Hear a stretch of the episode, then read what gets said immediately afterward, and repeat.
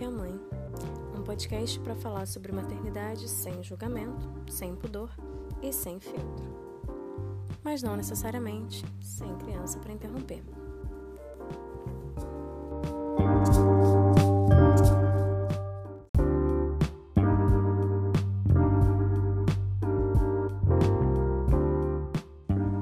Eu queria começar dizendo que eu acho que eu estava fazendo isso aqui muito errado. Eu estava muito preocupada em passar informação, em apoiar, em tentar desconstruir alguns pensamentos que atrapalham a maternidade da gente. Mas no fundo, no fundo, meu objetivo inicial para fazer esse podcast era desabafar mesmo.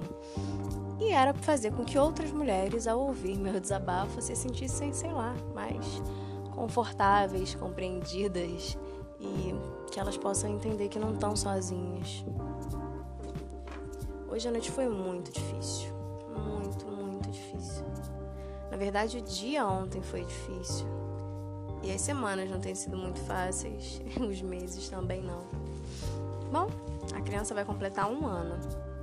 E olhando para trás, eu vejo que eu não queria passar por isso de novo nunca mais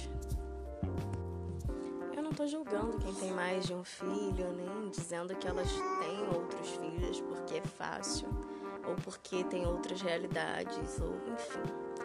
Cada uma passa pelo que tem que passar. Mas eu acho que esse momento do puerpério é muito difícil para todo mundo. Depois pode ser que a gente resolva respirar fundo encarar essa barra de novo, sabendo que cada filho é um filho, cada gravidez é uma gravidez, enfim. A questão é que hoje eu falo que eu pariria mil vezes, mas não queria outras crianças. Desde que eu engravidei, eu tive que dar conta de tanta coisa, mas tanta coisa. Primeiro, me informar para conseguir fazer as melhores escolhas para mim e para minha filha, de acordo com o que eu acredito que é o mais saudável. Isso aí eu não tô dizendo que eu sou melhor nem pior do que ninguém, só que envolveu tantos desafios porque o maior desafio quando você começa a gerar uma criança, e aí algumas mulheres já se entendem mães desde esse momento, o maior desafio é você fazer com que as pessoas entendam que você é uma pessoa, é um ser humano, tem seus direitos, tem sua personalidade, precisa e deve fazer suas escolhas e não deve nada a ninguém. O maior desafio é a gente fazer com que as pessoas entendam que o nosso corpo não é público, que a nossa vida não tem que ser um livro aberto e que a gente tem autonomia. É muito cruel a forma como as pessoas se dirigem pra gente na gestação e ao longo da maternidade. A gente é julgada o tempo inteiro, a gente é desrespeitada, a gente é intimidada, a gente é coagida quando uma pessoa fala para você que se você escolher o caminho X ou Y, você vai ser irresponsável ou você só está pensando em você, quando na verdade você está fazendo uma escolha e ela nem considera o que você pensou, o que você planejou ao longo de toda a sua vida, ela está sendo cruel, invasiva, irresponsável. E ser da família ou ser um profissional de saúde não dá o direito a ninguém de fazer isso. Eu sei que tem algumas escolhas que não são saudáveis e colocam mãe e bebê em risco. Mas em geral, essas escolhas são as que a sociedade tenta enfiar pra gente goela abaixo. É, eu não tô falando, por exemplo, da gente apoiar uma mulher a consumir drogas durante a sua gestação, quando a gente sabe que isso pode fazer mal pro bebê. Eu não tô falando da gente falar, sei lá, para essa mulher bater com a barriga na parede. Enfim, eu não tô falando nada nesse sentido, né? Eu tô falando, por exemplo, da mulher que escolhe fazer um parto normal, da mulher que escolhe não parar de trabalhar, da mulher que escolhe amamentar, da mulher que escolhe ficar em casa, cuidar do seu filho por mais tempo, da mulher que escolhe pegar no colo. Na verdade, essas escolhas baseadas em evidências científicas, informações atualizadas e baseadas no pensamento para o bem-estar do bebê, são as escolhas que são mais julgadas. As pessoas são capazes de ver uma mulher fumando cigarro na rua e a gente sabe que isso é prejudicial à gestação e não falar nada. mas as pessoas não são capazes de ver uma mãe com seu bebê no sling, aconchegado e acolhido, sem perguntar se isso não está apertando o bebê, se não está fazendo mal para o bebê ou se ele não vai ficar mal acostumado. Entenderam a diferença? A crueldade ela envolve muito mais adequar a gente aos padrões que as pessoas querem. E são padrões muito difíceis, são padrões que, em geral, envolvem afastar a gente dos nossos bebês, né? Colocar eles à disposição do mundo, de todo mundo, de todos os padrões, de todos os costumes pré-estabelecidos que não são saudáveis na sociedade que a gente vive hoje, em sua maioria.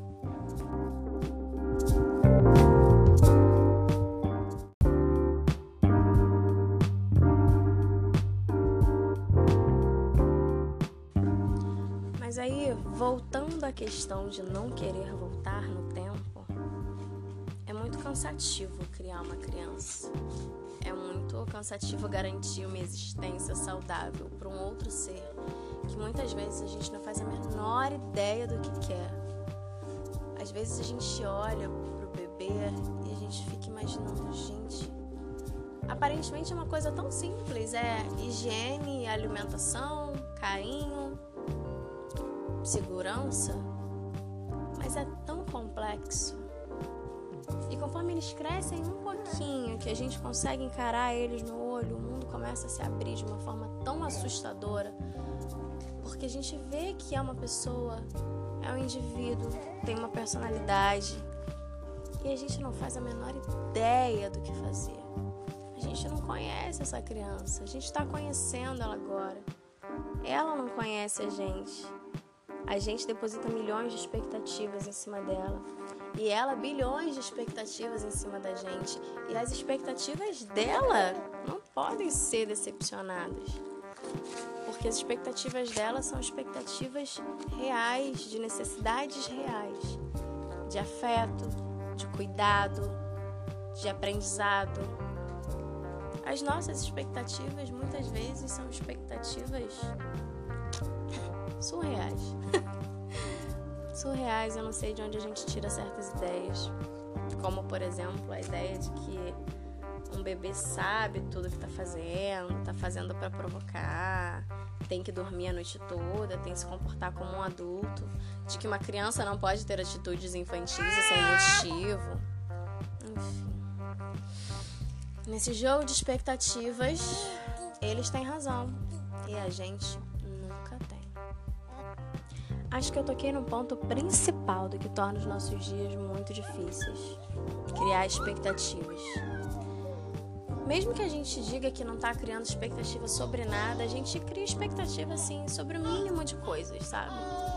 E talvez uma coisa que para outras pessoas não seja uma expectativa, pra gente é.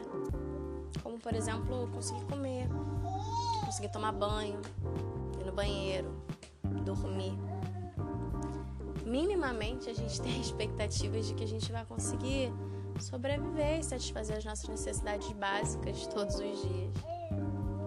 E aí a gente começa a não conseguir fazer isso. Tem dias que a gente consegue, tem dias que a gente consegue dar conta de tudo. A gente trabalha, a gente cuida da casa, a gente cuida do bebê, a gente cuida dos nossos relacionamentos, não só com companheiro ou companheira, da nossa família. A gente interage, a gente vive. E aí a gente acha que a gente conseguiu. Pronto, agora eu já sei o que fazer. E aí vem outro dia totalmente diferente, outra noite totalmente inesperada. E as coisas mudam e a gente não consegue fazer mais nada, sabe? E aí a gente pensa: pronto, fracassei. Não dou conta, não estou conseguindo mais. Eu não faço a menor ideia do que fazer. Só que depois desse dia ou dessa noite que a gente acredita que é um total fracasso, vão vir outros dias e outras noites. E a gente tem que continuar. E como é que a gente continua se a gente já acha que fracassou? Como é que a gente tem ânimo e esperança de continuar se a gente acredita que nada do que a gente fez até agora adiantou, pelo menos para esse momento não adiantou. Parece que a gente não construiu nada e que tá tudo desabando. Como é que todo dia a gente acorda e coloca mais tijolinho num castelo que é de areia?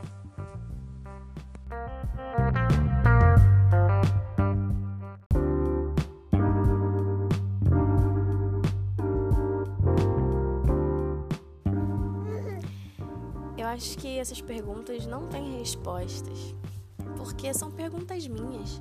São coisas que eu criei na minha cabeça. Talvez algumas mulheres vão se identificar, mas a gente cria as nossas expectativas, a gente cria os nossos questionamentos.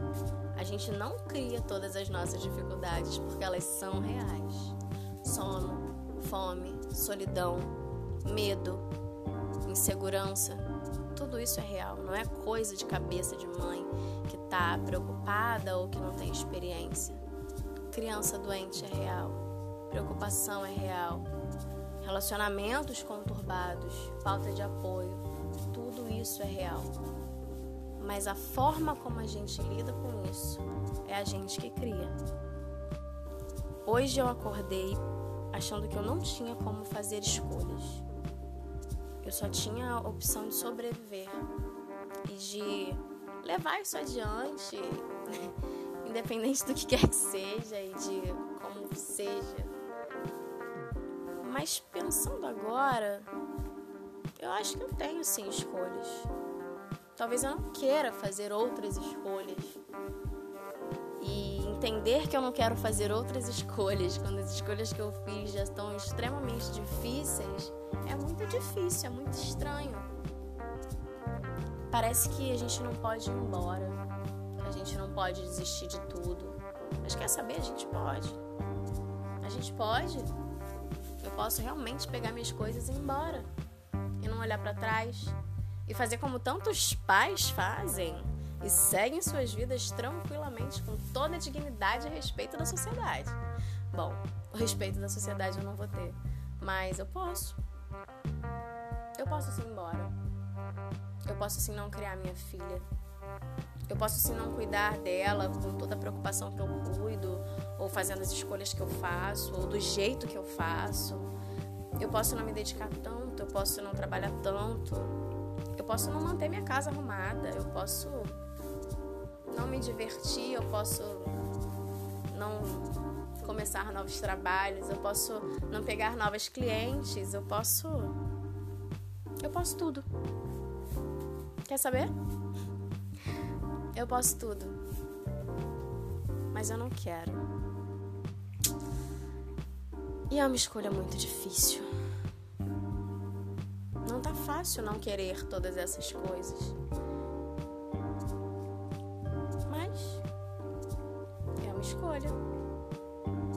Dias que vai ser assim mesmo.